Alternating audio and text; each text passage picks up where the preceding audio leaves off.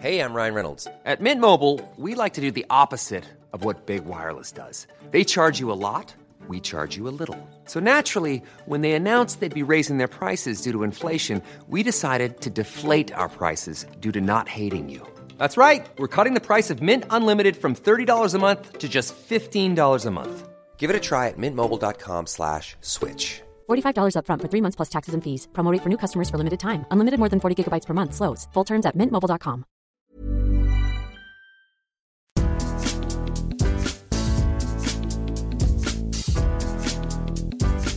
Salut, c'est Cyril Morin. Bonjour, c'est Glenn Cellier.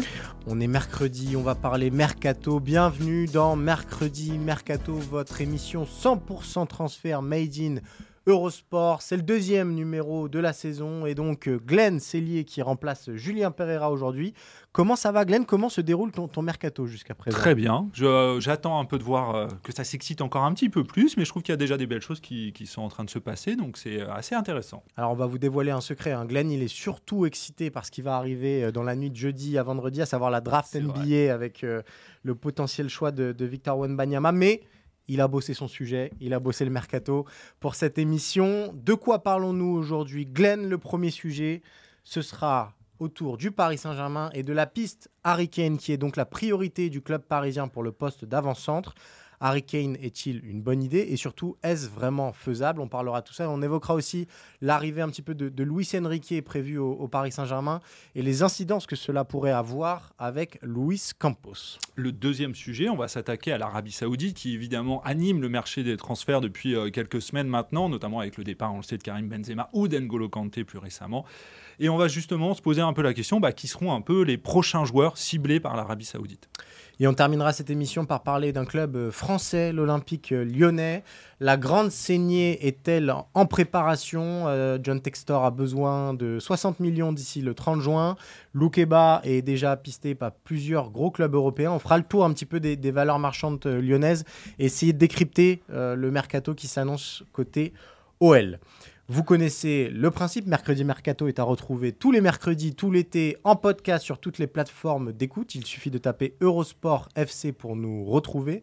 Vous aurez en bonus le FC Stream Team euh, le vendredi. Et si vous préférez la vidéo, rendez-vous sur eurosport.fr pour retrouver les meilleurs moments de l'émission. Glenn, l'heure est venue. Oui En parlant de meilleurs moments, on n'oublie pas évidemment Ah, mais le oui, Merca j'oublie, Quiz, mais- évidemment. Mais parce que je, je- je fais, euh, j'ai tellement peur à chaque fois de ce moment que, moment je l'oublie systématiquement. Évidemment, et on sait que vous êtes nombreux tout à nous le réclamer, euh, oui, à nous le réclamer semaine après semaine. Euh, le Merca Quiz sera de retour en fin d'émission avec notre graphiste Quentin Guichard qui viendra nous cuisiner et surtout euh, nous mettre mal à l'aise euh, face ça. à bah, notre manque de connaissances footballistiques. Donc euh, soyez présents. J'ai gagné la semaine dernière, mais c'était contre Julien. Et, et c'était pas glorieux aussi. euh, si C'était pas bien. glorieux du tout, mais me- là j'ai une bonne intuition pour aujourd'hui. Je sais pas pourquoi je le, je le sens bien aujourd'hui. Euh, on y va, Glenn? C'est parti On pour le parti. premier sujet. Ouais. Alors. Le Paris Saint-Germain, évidemment, euh, toujours à la recherche d'un avant-centre. Pourquoi? Parce qu'on se souvient que la saison passée, euh, Luis Campos avait promis à Kylian Mbappé euh, de recruter un avant-centre de calibre international. Ça n'avait pas eu lieu. Ça avait donné lieu à ce fameux hashtag Pivot Pivot Gang. Gang. Paris a besoin d'un avant-centre. Euh, ça s'est vu sur la saison écoulée. Et le Parisien ainsi que Relevo ces dernières heures confirment la piste numéro 1 du Paris Saint-Germain dans le domaine. Elle s'appelle Harry Kane, joueur de Tottenham. On va pas vous le présenter en long, Non. en large, en travers. On vous dira simplement euh, qu'il a bientôt 30 ans. Euh, ce sera au mois de juillet, si je dis pas de bêtises. Euh, qu'il a surtout un contrat qui se termine en 2024 et c'est quand même quelque chose de très important parce que il a déjà fait comprendre à Tottenham qu'il n'avait aucune intention de prolonger et que donc, si Tottenham voulait gagner des sous sur Harry Kane, et Dieu sait qu'il y en a à gagner, bah, il faudrait une vente dès cet été. Sauf que Tottenham, vous connaissez le président Lévy, euh, met les barbelés et n'est pas vendeur. Euh, club anglais euh, qui a des fonds très très importants. donc il réclame une petite fortune pour Harry Kane. Entre 100 et 130 millions d'euros. C'est un petit peu la somme évoquée. La première question que j'ai envie de te poser, Glenn, Harry Kane au Paris Saint-Germain, est-ce que c'est une bonne idée? Alors moi, je trouve que c'est une excellente idée de l'avoir au PSG.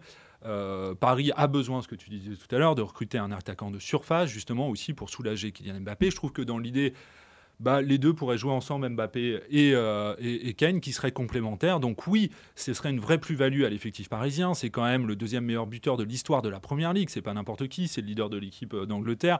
Euh, il a déjà montré euh, sur la scène internationale ce qu'il était capable de faire. On sait en général les Anglais s'exportent pas énormément Ouais. hors de Première Ligue. Évidemment, lui a plus rien à montrer en Première Ligue. Mais je pense qu'il a évidemment le niveau et tous les atouts pour s'adapter au championnat de France et aider aussi le PSG à aller dans sa quête de Ligue des Champions plus loin. Donc oui, je pense que c'est le bon profil. Moi aussi, je suis assez d'accord avec toi et pour tous les arguments que tu, tu viens d'évoquer. euh, malgré tout, euh, à mes yeux, Paris est- est- arrive trop tard dans ce dossier. Ouais. Et à mes yeux, ça sera presque impossible de faire venir euh, Harry Kane. Pourquoi? On parle déjà d'un Anglais qui est, tu l'as rappelé, deuxième meilleur buteur de l'histoire de la Première Ligue, euh, 219 buts. Au-dessus de lui, Alan Shearer à 260 buts. Autant vous dire pour un joueur qui chiffre, allez, une trentaine de buts par saison euh, et qui arrive sur ses 30 ans, bah, il a plus beaucoup de temps pour rattraper Alan Shearer, mais c'est une vraie, vraie probabilité. Ouais. Euh, on le sait, ces dernières années, euh, il y a eu beaucoup d'offres venant de clubs anglais. Manchester City, il n'y a pas si longtemps que ça. Manchester United est un intéressé de longue date. Donc moi, je vois aucun intérêt pour Harry Kane à venir au Paris Saint-Germain. Mon avis, il voudra rester en Première Ligue. D'ailleurs, ce qui filtre, c'est plutôt que il serait intéressé par rejoindre Manchester United. Et si d'aventure, comme le veut le président Levy, euh, Kane venait à être vendu à un club euh, étranger, puisque Levy ne veut pas renforcer des concurrents anglais, ce sera plutôt le Real Madrid que le Paris Saint-Germain, parce que c'est le Real, parce que euh, Madrid a besoin d'un avant-centre numéro 1, et parce que l'attraction, qu'on le veuille ou non, euh, du Real Madrid face à celle du Paris Saint-Germain, bah, elle est beaucoup plus importante pour un joueur qui, voilà, l'argent, de toute façon, il aura un magnifique contrat où qu'il aille. Donc c'est plus le projet sportif et la possibilité de gagner des titres. On sait que c'est ce qui lui manque encore euh, énormément. Bah, le passé récent nous l'a prouvé. Pour gagner des grands titres européens, mieux vaut être au Real Madrid qu'au Paris Saint-Germain. Oui, je suis, alors, je suis totalement d'accord. L'autre petite facette, c'est que les dernières rumeurs qui viennent un peu de la presse espagnole, c'est que pour le moment, le, euh, le Real aurait pas forcément envie d'aller chercher un attaquant, notamment Harry Kane, euh, cet été. ouais. Mais, je mets des bémols, si Harry Kane est vraiment sur le marché euh, et qu'il y a une opportunité à saisir, même si on sait que le Real, évidemment, ils ont Kylian Mbappé en tête, et c'est notamment pour ça qu'ils n'ont pas envie d'aller lâcher 100 millions, plus de 100 millions sur Harry Kane là, c'est que, évidemment, leur priorité reste Kylian Mbappé cet été ou surtout l'été prochain. Ouais. Donc, ils vont garder ce petit pactole pour, pour ça. Mais si Harry Kane est vraiment sur, euh, sur le marché et qu'il y a une possibilité, je pense que le Real, je pense que c'est de la com en ce moment, ce qu'on voit de la, Oui. de la presse espagnole, c'est histoire de faire descendre un peu la pression côté Tottenham, parce qu'évidemment, on le sait, c'est ce que tu disais tout à l'heure, Daniel Levy est un redoutable négociateur. Euh, Ken, il y a quelques années, voulait déjà, dans l'idée peut-être s'en aller, Euh, ils ont mis les barbelés, c'était pas possible. C'est vrai que dans l'idée, moi, ce qui m'inquiète pour le PSG, c'est que je vois pas Harry Kane euh, avoir envie, en tout cas, de venir se frotter peut-être à la Ligue 1, etc. Et je le vois. D'ailleurs, ce qu'on entend de la presse britannique, c'est qu'il est beaucoup plus tenté par la- le Real, évidemment, ou par la Première Ligue, ce qui serait pour moi naturel. Mais voilà, il y a Daniel Levy, on le sait, qui n'a pas envie de vendre à Manchester parce que c'est un concurrent direct. Il y a une dernière chose qu'il faut ajouter sur ces dossiers qui sont euh, des dossiers à plus de 100 millions d'euros. Euh, si vous regardez comment ça se déroule euh, généralement, surtout pour les avant-centres, c'est des dossiers qui ne se travaillent pas sur un été, souvent. C'est des dossiers, euh, reprenez le cas Eden Hazard, euh, c'est des, dossiers qui sont cités chaque été. Et une fois que le bon timing arrive, euh, ça se fait. Mais les contacts euh, avec Kane, Manchester United les a activés il y a bien longtemps, le Real Madrid Ouais. aussi. Si Paris va arriver, si Paris le Bayern n'arrive aussi, que, oui, le on n'a pas aussi. parlé du Bayern mais aussi. ouais. C'est vrai.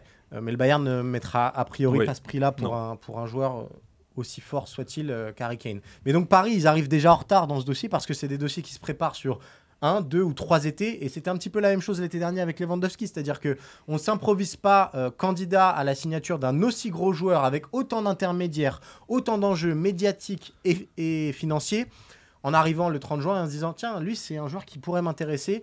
Euh, Qu'est-ce qui se passe dans le dossier? Non, c'est des choses qui se préparent bien en amont. Et j'ai peur que Paris soit déjà euh, bien trop en retard pour espérer la signature euh, d'Harry Kane. Ce qui est étonnant de la part de quelqu'un comme Luis Campos, d'ailleurs, c'est qu'il y a un petit peu, j'allais dire, d'amateurisme sur ce cas Kane. Juste, je dis juste sur ce cas Kane, c'est ce que tu dis. Pour moi, c'est le genre de dossier qu'on doit préparer bien en amont si on veut réussir à attirer un- quelqu'un de cette envergure. Mais le truc, c'est aussi que Luis Campos, il n'est pas connu pour ça. Eh oui, si, c'est on, ça. si on se rappelle l'historique, euh, c'est plutôt un brillant euh, Dénicheur. de- dénicheur de talent, un scout hors pair, plutôt que quelqu'un qui gère le marché des énormes stars et qui est un marché malgré tout euh, à part, où là encore, il faut faire appel aux super agents, il Mhm. faut utiliser les intermédiaires. Il y en a souvent beaucoup dans des dossiers avec autant de millions en jeu.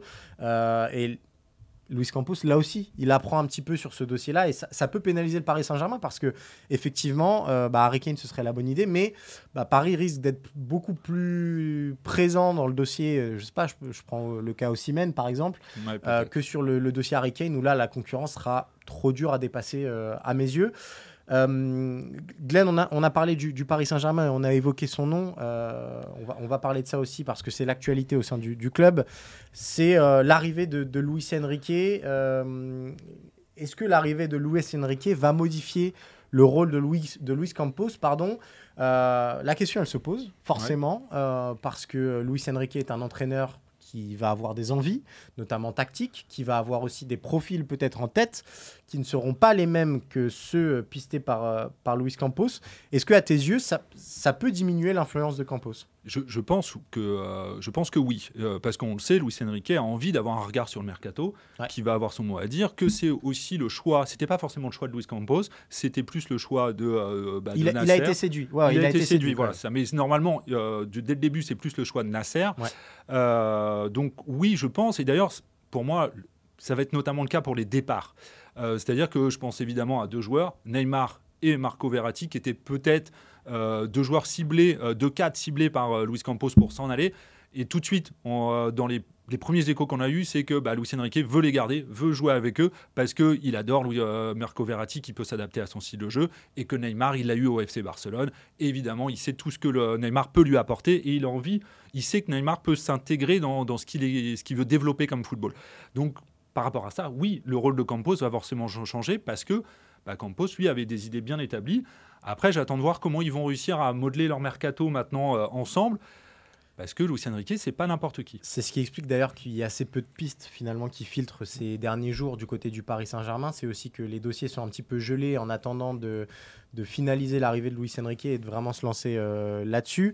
Euh, ça va modifier son rôle, mais moi surtout, je trouve que l'arrivée de Luis Enrique remet encore un peu plus de pression sur Luis Campos. Euh, on le sait, euh, en l'été passé, euh, Nasser avait un petit peu donné les pleins pouvoirs à Campos, mais un petit peu en étant euh, voilà, avec une, certaine réserve. Il l'avait fait parce que euh, la situation l'imposait et parce que le- la prolongation de Kylian Mbappé avait dessiné cette euh, nouvelle euh, dynamique, on va dire. Sauf qu'en 2022, Luis Campos, il s'est trompé dans Ouais. son mercato et en choisissant euh, Christophe Galtier comme coach.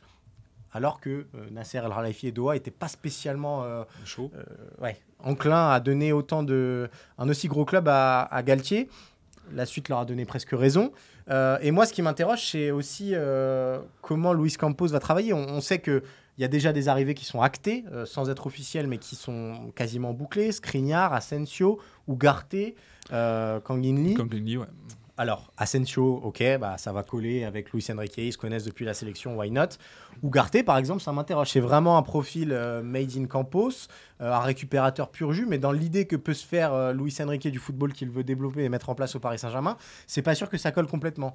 Et il y a autre chose qui m'interroge, moi, c'est que ça fait plusieurs semaines, voire plusieurs mois, que euh, Luis Campos, dans ses, hum, discussions pardon, avec les autres dirigeants et avec les joueurs, insiste sur on va jouer en 4-3-3 en 4 en 3-4-3 pardon la saison prochaine. Euh, on va jouer avec une défense à 3 et des pistons, etc. Euh, bah ouais, mais en fait, Luis Enrique, si on le prend, c'est aussi pour qu'il arrive avec ses idées, qu'il impose quelque chose. Luis Enrique au FC Barcelone, bah, c'était le 4-3-3, c'était la, la MSN. Euh, est-ce qu'il va vouloir vraiment s'appuyer là-dessus? Et surtout, est-ce qu'ils vont réussir à s'entendre sur les profils à cibler? C'est une vraie crainte et ça peut être déjà une vraie limite au, au mercato parisien. Je les estime suffisamment intelligents pour euh, s'entendre tous les deux, mais encore une fois, si Campos se rate, ce sera très facile pour Luis Enrique de dire bah écoutez, moi au mercato, j'ai dit que je voulais faire ça, ça n'a pas été fait, et euh, Luis Campos sera encore plus dans l'œil du cyclone. On sait déjà que les relations entre Campos et Nasser El Khelaifi, elles sont cordiales sans être très chaleureuses. Euh, voilà, l'arrivée de Luis Enrique, c'est un petit peu euh, une pierre dans son jardin euh, qui était déjà suffisamment garnie. Ce qui est sûr, c'est que Luis Enrique, c'est pas Christophe Galtier. Et c'est vrai que je trouve ça toujours un peu particulier d'avancer déjà un mercato, c'est-à-dire ce que tu viens de dire. C'est vrai que c'est un mercato d'opportunité pour le moment, euh, ce que fait le PSG, c'est-à-dire qu'il y a beaucoup de joueurs libres et du coup qui arrivent, mais d'avancer sans avoir le nom du futur entraîneur, le futur technicien qui va mettre en place son, sa, stratégie, ce qu'il veut, euh, ce qu'il veut développer comme football. Je trouve ça toujours un peu particulier euh, de la part du PSG. Voilà. Après, là, ce qu'on disait, vu que c'est des opportunités, il y a, à part, à part c'est ce qu'on disait la semaine dernière, il n'y a aucun des quatre noms qu'on vient de citer qui sont amenés à être titulaires indiscutables. Peut-être Ougarté. Oui, ça fait bien beaucoup sûr. pour, euh, pour quelqu'un qui. Euh, on ne sait pas s'il pourra s'adapter au style de Exactement, jeu développé par son futur entraîneur. Peut-être qu'au mois de juillet, ces 60 millions viendront à manquer pour un, dossier qu'aura poussé euh, Luis Enrique. Donc, wait and see, on verra comment ça se développe. On attend l'officialisation de toute façon de la nomination de, de Luis Enrique. Il faut que Christophe Galtier Exactement, parte avant, voilà, donc ça peut prendre un peu de temps. lié au dossier de, du départ de Christophe Galtier. On devrait en savoir plus d'ici la, la fin de semaine prochaine. Ce qui ne veut pas dire que dans l'ombre, ils travaillent déjà main dans la main euh, pour euh, les différents profils qui intéressent. On le sait, Bernardo Silva, par exemple, pour moi, correspond totalement à ce que vous mettre euh, Luis Enrique. Clairement. Glenn, passons au deuxième sujet et à l'actualité chaude et brûlante du jour. Ça faisait plusieurs semaines que le transfert a été acté. Il a été officialisé ce mercredi matin. N'Golo, Kanté. rejoint Karim Benzema à Al Ittihad et donc en Arabie Saoudite. Euh, c'est qu'on le veuille. Déjà que Karim Benzema et Cristiano Ronaldo, c'était une révolution. Là, on, avance un petit peu plus loin. Euh, N'Golo Kanté n'a que 32 ans. Mmh. N'Golo Kanté avait encore beaucoup, beaucoup de choses à donner au football européen et surtout avait des vrais partisans ailleurs. Euh, Chelsea était apte à lui proposer une prolongation. Euh, voilà, en Angleterre, il avait encore un marché euh, facile. Mais N'Golo Kanté a, cédé aux sirènes saoudiennes. La première question qu'on se pose, et on va faire le tour parce que j'imagine que vous vous la posez aussi, euh, c'est de savoir qui seront les prochains finalement. il y a quelques jolis noms encore évoqués. Euh, les pistes les plus chaudes, et là ça pourrait même se décanter dans les heures qui viennent. Euh, bah, elles sont presque toutes issues de Première Ligue et mm. presque intégralement de Chelsea. Ruben Neves, donc lui qui est le milieu à tout faire, tout bien faire souvent de, de Wolverhampton qui est tout proche de rejoindre l'Arabie Saoudite. Et les trois noms effectivement de Chelsea, Ziyech, Koulibaly et Mendy. Il y en a d'autres, hein, Aubameyang qu'on a cité. Lukaku lui a dit non, mais en tout cas, euh, je vous conseille d'aller lire euh, la, chronique de, Philippe Auclair aujourd'hui sur le sujet sur eurosport.fr. C'est sur euh, Chelsea, sur, voilà, ce, connivence entre Chelsea et l'Arabie Saoudite qui explique justement pourquoi il y a autant de joueurs de Chelsea cités en Arabie Saoudite. C'est passionnant. En fait, c'est le pour, vous faire un petit teaser qui vous donne envie d'aller lire ça. le PIF qui gère donc, bon, qui, est, en gros l'organisme qui gère le football en Arabie Saoudite et qui a investi dans les quatre clubs principaux d'Arabie Saoudite, qui gère directement les transferts. C'est même pas les clubs, mm. c'est-à-dire qu'ils vont dans les clubs européens. Ils disent bah bah, nous, on a envie de lui, de lui, de lui, de lui. Et après, ils les redispatchent euh, en fonction dans les différents clubs. Euh, Al Ittihad, Al Ali, Al Nasser et Al Hilal, qui sont les quatre, gros clubs euh, euh, d'Arabie Saoudite. Qu'est-ce que ça t'inspire, tout simplement, Glenn, déjà, ces mouvements et le fait que finalement, on soit plus uniquement sur des joueurs en fin de carrière, comme c'était le cas, et même comme le pressentaient les rumeurs avec Lloris, Modric, Ramos? Là, on est sur des joueurs dans la force de l'âge et qui peuvent encore apporter euh, au plus haut niveau européen. Ça change beaucoup de choses, je trouve, parce que alors N'Golo Kanté, on sait, il a eu des, deux dernières saisons un peu compliquées. Euh, il a été souvent blessé. et sur le euh, cas Kanté, le, on sait que ça s'était mal passé avec certains agents. Voilà, voilà il, y a, plein d'histoires, on sait, il y a, des raisons derrière. Dans l'idée, quoi. Voilà, exactement. Ce, qui, ce que j'attends derrière, là, et ce qui visiblement se profile, c'est des joueurs comme Ruben Neves, qui est quand même un joueur qui était très demandé par des grosses cylindrées il y a encore quelques mois, quelques années. Euh, il y a aussi le cas Ziyech, qui est quand même un joueur, je vous le rappelle, il a été à deux doigts de signer pour le PSG euh, en février dernier. Donc c'est quand même ça, ça on voit qu'il y a un cap qui est passé. Et euh, derrière, ça peut aller un peu plus loin. C'est-à-dire, la question, c'est de savoir, est-ce que ce championnat, ce nouveau championnat, la Saudi Pro League, peut devenir un championnat qui concurrence les grands championnats européens. Je pense qu'on en est encore un peu loin, mais on sait, les premiers échos qu'on a eus, il y a eu des sources euh, d'Arabie Saoudite qui ont, commencé à en parler, qui disent qu'ils veulent créer l'un des dix meilleurs championnats au monde et faire progresser ce championnat. Donc pour le moment, ils achètent des têtes d'affiche, c'est-à-dire des joueurs qui sont capables de vendre un peu leur projet, de vendre un peu leur championnat à l'international, parce qu'on sait derrière, il y a aussi une volonté de l'Arabie Saoudite de laver un peu son image euh, grâce au sport. Ça, c'était déjà le cas avec la Formule 1, ça a été déjà le cas avec euh, le golf. Euh, ça continue avec le football, avec Cristiano Ronaldo, etc. C'est une manière, leur rêve à l'Arabie Saoudite, c'est de récupérer la, la, Coupe du Monde, comme a réussi à faire le Qatar, voilà, 2030 ou 2034. à partir de là, bah, il faut attendre de voir ce que ça donne, parce qu'on le sait, il y a quelques années, il y a eu euh, l'exemple de la Chine, qui a commencé à recruter des joueurs un peu du même profil, et qui s'est un peu, ça s'est vite, euh, ça s'est vite euh, envolé, c'est ce rêve de la Chine de devenir un championnat majeur. Euh, je pense que l'Arabie Saoudite, c'est pas le même contexte, c'est pas la même chose, même si C'est pas la même implication de l'État non plus. Voilà, c'est ça, c'est pas la même volonté. un État qui a décidé de tout miser sur le terrain sportif et de faire du, du sport euh, washing. En fait, ce qu'il faut prendre en compte ici, c'est, à mon avis, la date clé, c'est 2030. Euh, là, on est en 2023 et on s'excite sur les, les grands noms et les symboles de cette politique-là. Mais euh, comme toute politique, ça commence par le haut et ça vient ensuite euh, se compléter par le bas Mhm. et ça ruisselle en bas, exactement.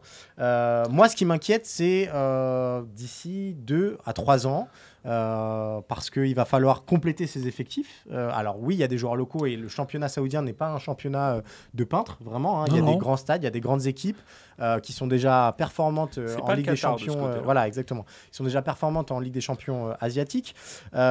Mais ce qui m'inquiète pour nous encore plus et pour notre Ligue 1, c'est qu'à mon avis, on va vite arriver sur le besoin de renforcer des effectifs, pas forcément avec des joueurs symboles, mais avec des joueurs qui complètent très bien les effectifs en place, qui accompagnent justement ces joueurs symboles. Et d'ailleurs, quand on regarde les derniers noms cités concernant la Ligue 1, Wissam Ben Yedder, Steve Mandanda, Moussa Dembélé, Mauro Icardi, on n'est pas sur des stars mondiales. A priori, c'est pas avec Steve Mandanda que vous allez vous exporter aux quatre coins du monde et, et faire parler de vous. En revanche, vous avez des grands professionnels en fin de carrière euh, qui n'ont plus grand chose à prouver euh, et qui euh, peut-être sont arrivés au bout de leur projet. Je pense à un Wissam Ben Yedder à l'AS Monaco. Le bon Vu exemple. comment il a été euh, traité ces dernières années à Monaco, vu le projet sportif très flou qui existe du côté de, de Monaco ces dernières semaines, bah, peut-être une très belle offre financière d'Arabie Saoudite pourrait le, le convaincre. Et il y a un dernier argument qui me fait dire que la Ligue 1 sera un des viviers privilégiés par. Par, l'Arabie Saoudite, c'est euh, ce qu'a dit finalement Karim Benzema au moment de signer. Euh, c'est un pays musulman et j'ai envie de vivre là-bas. Et euh, alors, c'est un lien qui est évident. Et d'ailleurs, quand on voit toutes les pistes, il y a énormément de joueurs africains ou nord-africains, ou en tout cas de joueurs de, de confession musulmane qui sont pistés. Je pense que c'est un, un argument qu'il faut pas euh, oublier euh, et qui va entrer en ligne de compte, qui, qui, qui va compter au moment de, de constituer ces effectifs-là. Et quand on regarde la sociologie en Ligue 1, on est évidemment, euh, de par l'histoire française, lié à- à- avec des joueurs d'origine ou africaine ou nord-africaine, ou en tout cas euh, issus de cette immigration-là. Et donc, euh, bah, le vivier sur lequel on s'appuie euh, et euh, les joueurs que la Ligue 1 réussit à attirer par proximité culturelle, j'ai envie de dire, pourraient être les premières cibles de l'Arabie Saoudite. Et donc, d'ici 2, 3, 4 ans, bah, euh, shipper des joueurs qui auraient atterri normalement en Ligue 1 et qui s'y seraient installés euh, en longue durée, euh, bah, pourraient choisir l'Arabie Saoudite parce que, évidemment, financièrement, la Ligue 1 ne pourra jamais lutter. Et Oui, alors euh, je suis, je suis totalement d'accord. Et alors il y a un petit frein, c'est qu'on le sait, les clubs saoudiens sont autorisés à 8 joueurs étrangers, Ouais. ce qui laisse quand même de quoi faire. hein. Euh, même En si on commence- 2023, alors voilà, qu'on- déjà que la règle a, Et voilà, a- c'est a ça, ça a changé là. Quand on regarde les effectifs d'Al 2030. Nassr, etc., ils ont déjà, franchement, ils ont déjà des beaux noms, Louis, Gustavo, David Ospina, etc. Il y a, du, il y a, il y a de quoi faire, euh, évidemment. Mais oui, je suis d'accord, ça va forcément, là, pour le moment, ils visent le haut du, euh, du panier pour redorer un peu l'image du championnat. Et c'est un appel d'air de toute façon. Exactement, Si vous c'est faites ça. venir Cristiano Ronaldo, Karim Benzema, N'Golo Kanté, euh, Koulibaly, bah évidemment c'est quand même plus sympa d'aller jouer avec eux qu'avec des joueurs inconnus pour nous, public européen. quoi. Exactement. Et donc, il faudra voir sur le, euh, sur le moyen terme, long terme, peut-être pas durant ce mercato-là, parce que je pense que, euh, euh, pas ce mercato, mais l'idée, c'est vraiment de faire progresser leur championnat. Ils ont envie de faire progresser leur club, ils ont envie de faire progresser leurs joueurs, ils ont envie, du coup, de euh, passer un palier. Et c'est vrai qu'en allant attirer les grandes stars, ça permet aussi de, de faire ça. C'est-à-dire que quand tu prends un Steve Mandanda, bah, son professionnalisme aussi, c'est peut-être ce qui pourrait apporter à- aux joueurs saoudiens de, de comprendre ce qu'est le très haut niveau. Euh, voilà, et même si on l'a déjà vu, hein, la Coupe du Monde, ce qu'a fait euh, Hervé Renard avec l'Arabie Saoudite, ils ont battu l'Argentine, c'était quand même euh, pas, n'importe quoi, ils avaient une vraie équipe qui était structurée, etc. Donc on sait que les joueurs euh, saoudiens ont du potentiel, que le championnat a du potentiel, il faut voir sur le long terme si cette logique euh, voulue par le prince héritier continue, de ce sport washing se poursuit, et si derrière ça, il y aura vraiment l'envie de devenir l'un des grands championnats au monde, ils en ont les moyens, en tout cas, d'attirer d'autres joueurs. Ce qu'on dit là est vrai pour les joueurs, euh, mais tu l'as, as évoqué le cas Hervé Renard, ce sera aussi vrai pour les coachs, pour les euh, responsables data, les responsables performance des clubs français. Enfin voilà, Euh, étant donné l'expertise que peut avoir le football français dans certains domaines, la formation aussi par exemple, bah, c'est potentiellement des cibles pour ce championnat qui va vouloir grandir et bah, avoir ce retour-là. Et on a vu voilà, Steven Gerrard qui était tout près de signer avec un club en Arabie Saoudite avant de se rétracter finalement. Je crois qu'on a vu même le nom de Christophe Galtier circuler euh, ces dernières heures. Il y avait Rudy Garcia qui était il eu y a Rudy encore Garcia pas, il n'y a pas, pas si longtemps. longtemps que ça. Euh, voilà, ça. Et surtout, l'exemple de Rudy Garcia va peut-être aussi inciter les coachs à se dire bon, bah, je vais là-bas, mais c'est pas forcément fini pour ma carrière. Ouais, parce que ça. quand on voit comment Rudy Derrière, Garcia rebondit euh, au Napoli, on se dit que bon, bah, ça lui a pas desservi, en tout cas, euh, je sais pas si ça lui a apporté, mais en tout cas, ça n'a pas desservi sa cause au moment de, de retrouver un très bon club européen. Donc euh, voilà, wait and see, c'est sûr, mais la Ligue 1 risque euh, bah, d'être euh, mise en danger dans les 2 à 3 ans à venir. Est-ce qu'on En parlant de Ligue 1. euh, En parlant de Ligue 1, bien sûr, voilà la petite transition qui va bien. Euh, Glenn, de quoi parlons-nous et de quel de club Lyon. parlons-nous On Ah, va parler de Lyon, on va parler euh, de, évidemment de la situation financière euh, de Lyon, on le sait. Euh, récemment, la DNCG a dit qu'il devait réinjecter 60 millions d'euros D'ici le 30 juin. d'ici le 30 juin, ce qui pose pas mal de questions sur euh, le mercato lyonnais. Euh, et savoir est-ce qu'en gros il va pas y avoir une grande saignée à Lyon euh, dans les prochaines semaines? Moi, je, pense qu'on a la réponse. hein. Euh, à mes yeux, elle est, elle est assez évidente. 60 millions d'euros à trouver d'ici le 30 juin. Déjà, je pense que la DNCG peut préparer les recours nécessaires parce que je ne vois pas comment Lyon va présenter cette somme d'ici d'ici le 30 juin. On sait qu'il y avait la possibilité pour Eagle Football de vendre la partie OL féminin euh, à Rennes, si je dis pas de bêtises, et ça. donc euh, bah, peut-être engranger entre 40 et 50 millions d'euros si, si, si mes souvenirs sont bons. Mais c'est plus compliqué que ça. Et de toute façon, euh, faut pas se leurrer. Voilà. John Textor, il est venu en conférence de presse, il a fait son grand numéro de charme. Il a dit on va investir dans la data, on va faire une revolution. Euh, on a vu euh, cette semaine qu'il y a eu des, des changements dans l'organigramme à Lyon. Peu importe. Sachez-le, Lyon va vendre les bijoux de famille cet été et c'est évident, ça n'a pas d'autre euh, finalité que ça. Quand il y a un repreneur qui arrive, soit il met énormément d'argent en se disant on va vraiment investir, soit il récupère les sous parce que on le sait, euh, les, les tractations avec John Textor ont été longues, ont été difficiles. Pourquoi? Parce que John Textor avait parfois du mal à réunir euh, tous ses partenaires et à réunir les fonds nécessaires. 60 millions, bah voilà, ça va être très simple. Castello Luqueba va être vendu. Je ne vois pas comment ça pourrait être autrement. Euh, on sait que Leipzig, et c'est une information de l'équipe qui date de mardi soir, devrait proposer dans les heures qui viennent une offre à hauteur de 27 millions d'euros. On sait que Chelsea avait proposé l'été dernier euh, un peu plus de 40 millions d'euros pour lui. C'est un jeune défenseur central, gaucher, excellent relanceur. Il y a un marché XXL pour lui et donc il devrait trouver preneur. Et je pense qu'à 35 millions d'euros, l'affaire est conclue. Et ce sera comme Malo Gusto. On n'aura pas eu le temps de voir la progression euh, de Castello Luqueba qui, euh, au vu de sa saison, mérite, et enfin en tout cas, a besoin encore de grandir. Euh, mais voilà, la loi du marché est telle que euh, Lyon va être attaqué. Mais moi, ce qui m'inquiète, c'est Luqueba, ok, mais ça va être aussi euh, Ryan Ah, derrière. Ça va être aussi même Barcola qui sort uniquement de six mois excellents, certes, mais euh, qui représente euh, les plus grosses valeurs marchandes en fait de l'effectif lyonnais. C'est ça le problème à Lyon Ouais. aussi, c'est-à-dire que c'est pas avec Thiago Mendes en fin de carrière avec un salaire XXL que vous allez euh, faire rentrer des sous dans la caisse. Donc ceux qui vont être vendus, c'est ceux qui ont la plus forte valeur marchande. Loukeba, Cherki, Barcola, je mets même Diomandé. Donc en gros les pépites de l'académie lyonnaise. Allez, peut-être qu'un Romain Fèvre qui est dans une autre logique de trading et qui sort de six bons mois À euh, Lorient. à Lorient pourrait permettre de récolter, allez, 15 oh, millions, 10-15 millions. Ouais, allez, déjà pas 10 mal. millions, 10 millions.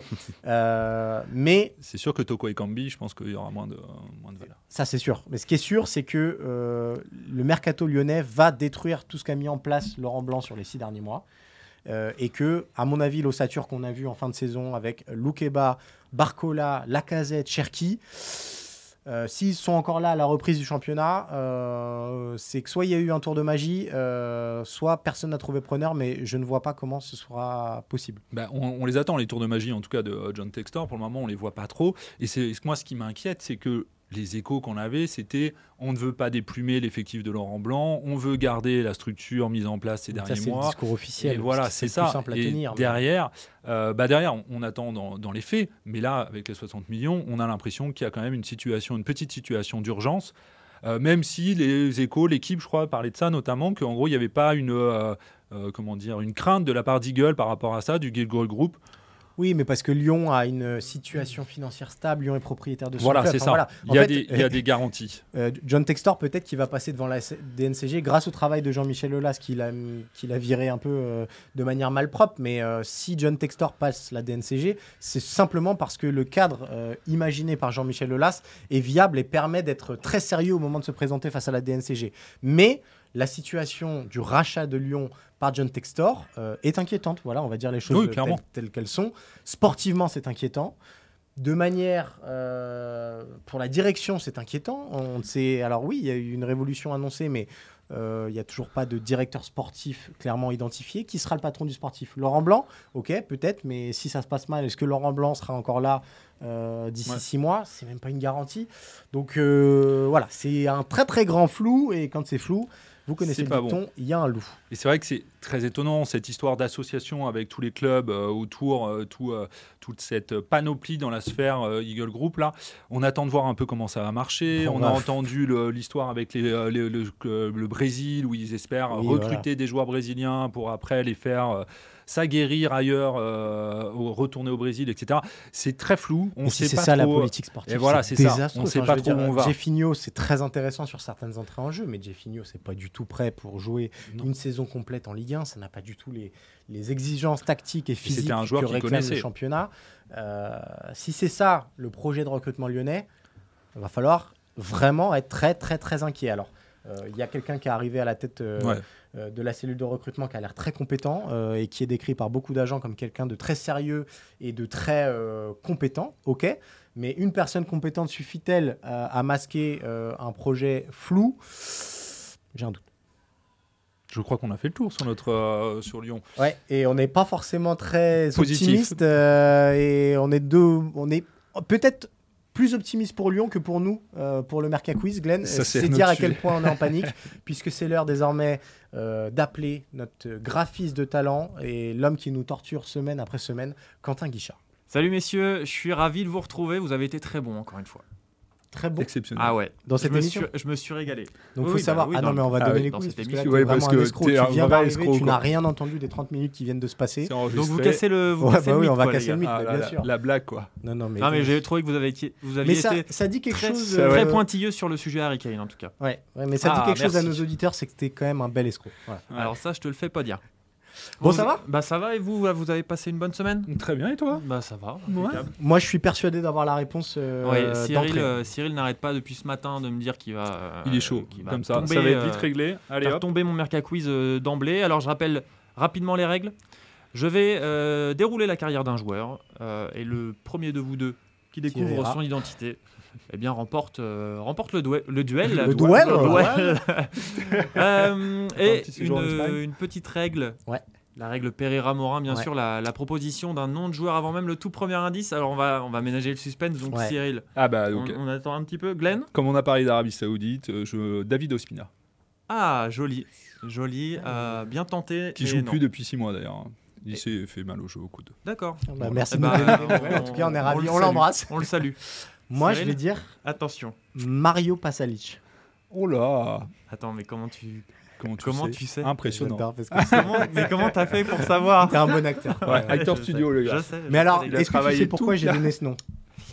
Euh, Parce que pourquoi il aurait donné ce parce que donc vous savez, va falloir vous allez apprendre deux choses sur Quentin aujourd'hui. Donc c'est un escroc. Vous venez d'avoir euh, Et? euh, la confirmation. et coupe c'est un cheveux. homme qui décide euh, le dimanche soir de prendre le car pour aller à Rotterdam pour aller voir une finale en bois de Ligue des Nations Espagne-Croatie où joue donc Mario. Pasalic. Ouais. 0-0, ça se joue au tir au but. J'étais, je travaillais euh, dimanche soir, j'ai regardé le match, j'ai failli m'endormir. Ouais. Donc au stade, je sais pas comment c'était, mais j'espère au moins que les Croates ont mis l'ambiance. La patience. Et qui est revenu en quart Ouais. le dimanche soir. Ouais, dans la nuit, ouais. Mais tu sais qu'on fait ça quand on est étudiant normalement. Quand Non, on- non, Ah, non, non, non, Cyril Morin. Je vais vous Toi, t'es arrêter. jeune, t'es jeune On for fait ça quand on a la passion Ouais.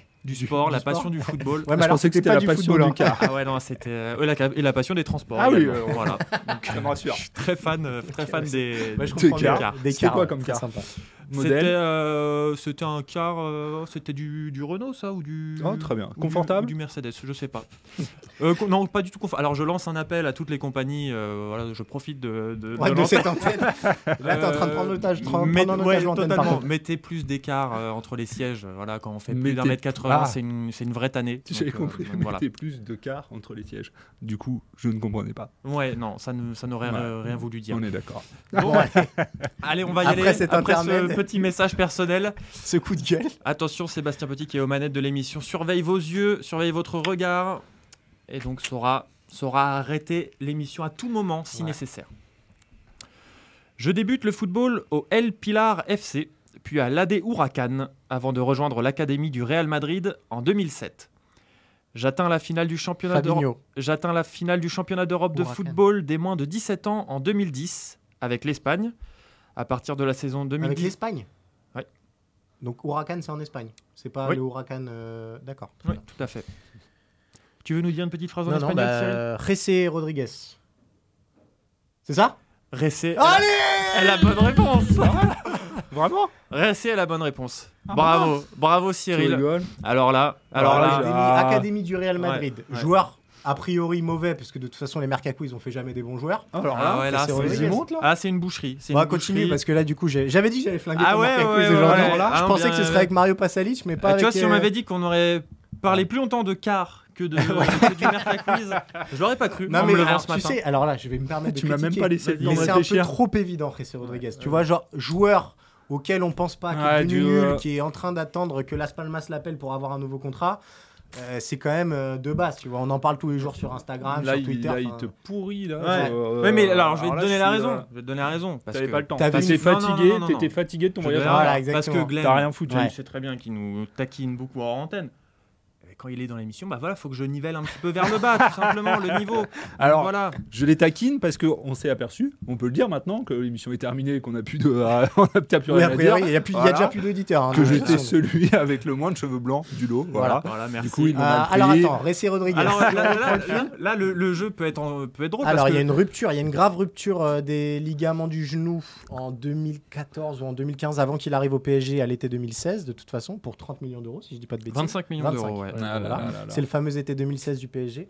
Mm. Avant ça, donc il y a le Real Putain, je suis- Madrid. Ouais. Je suis déçu Depuis, il y a eu Alors, des, y a eu c'est des c'est passages. depuis, c'est Ah depuis ouais. le PSG Alors, que il y a, ça eu- va, ça va il y a être drôle. deux fois, je pense, Las, Las Palmas. Il y a eu Las Palmas deux fois. Ah, deux. ensuite. Et il y a eu d'autres clubs espagnols? Non Euh, oui, il y a eu un autre club espagnol. Un. Cadiz ou un truc Non. comme ça, non non Non, Non, pas un truc comme non, ça. Ouais, c'est quelque... un pays au soleil. Enfin, un club au Euh, soleil. un club Las- au soleil, Las le, Real Betis. Ah non. Ah. Le Betis Séville même. Le Betis Séville. Le Betis Séville en janvier 2019. Las ici Palmas pour 6 mois.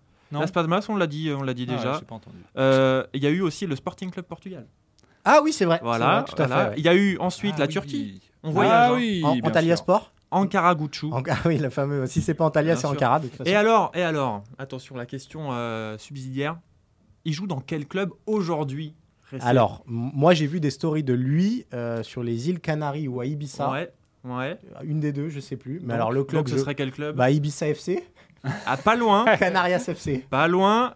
Les, je sais pas. C'est La- la, le. Real Ibiza. c'est la Sampdoria en Italie. donc pas du Ah tout. bon Ah Ouais. non, mais là il Eh est ouais. sans contrat. En Non, non, non, non, non. Il est en est, contrat il avec est en la contrat Sampdoria avec la Sampdoria, euh, qui a été relégué. Voilà, finissant dernier de Serie A. En revanche, Voilà. tu feras attention, club turc, ça s'écrit pas comme ça. hein. Club turc. Non, mais là, pas- Ah oui. En dehors des terrains, je suis également chanteur de reggaeton. Voilà, bah, ah, oui, voilà, bah, du coup, il m'a- Ah oui. T'avais Bon, des bah, petits t'as t'as trucs. flingué mon petit effet de, Aïe, de aïe, fin aïe, aïe, aïe, aïe, tant aïe, pis. aïe, aïe. Tant pis, tant pis. Bah, et enfin, il t'a flingué tout ton Oui, c'est vrai que hein, quelque part- moi, je veux dire. Bon, bah bravo. Tu vois, finalement, il n'y a même pas besoin de la récupérer à Morin. C'est Morin est là, deux petites minutes suffisent. Quoi. Tu Bien sûr. J'avoue que là, c'était impressionnant. formé, et puis voilà. Mais moi, j'ai toujours dit, hein, Tout ça pour rien je quand suis même. vraiment un mec de l'international. Je suis Bah oui, c'est je suis vrai. C'est vrai que Cyril a international. cette théorie. Mais par contre, euh, dès que c'est en français, je suis formé à. Louan Cuiso et tout ça. Là, Ah ouais, c'est c'est Ah, c'est pas pour c'est la moi, galère. Mais bon. Bon bah merci Quentin. Bah, merci France. messieurs, je me suis régalé. Bah euh, vous, Ouais, un- pas très longtemps, toujours mais- un plaisir. Euh, et bah, on va vous rappeler si vous êtes encore Alors. là, c'est que vraiment, soit Ah, vous c'est- êtes vous journaliste beaucoup. Eurosport.fr et que du coup vous êtes les seuls à nous écouter parce que ça vous fait marrer, soit euh, Que vous vous, êtes pas- endormi Ou que vous ne vous savez pas utiliser votre application Voilà, de podcast c'est possible. et que vous ne savez pas revenir en arrière. Auquel cas, on vous remercie d'être là et de votre fidélité Ah jusqu'au bout. Ah On vous rappelle que Mercredi Mercato est à retrouver tous les mercredis en podcast sur les applications dédiées et que les meilleurs moments de l'émission, à savoir Palmerca Quiz, sont à retrouver en vidéo sur eurosport.fr. Merci Quentin, merci Glenn. Merci beaucoup. Et à la semaine prochaine. Ciao. Salut.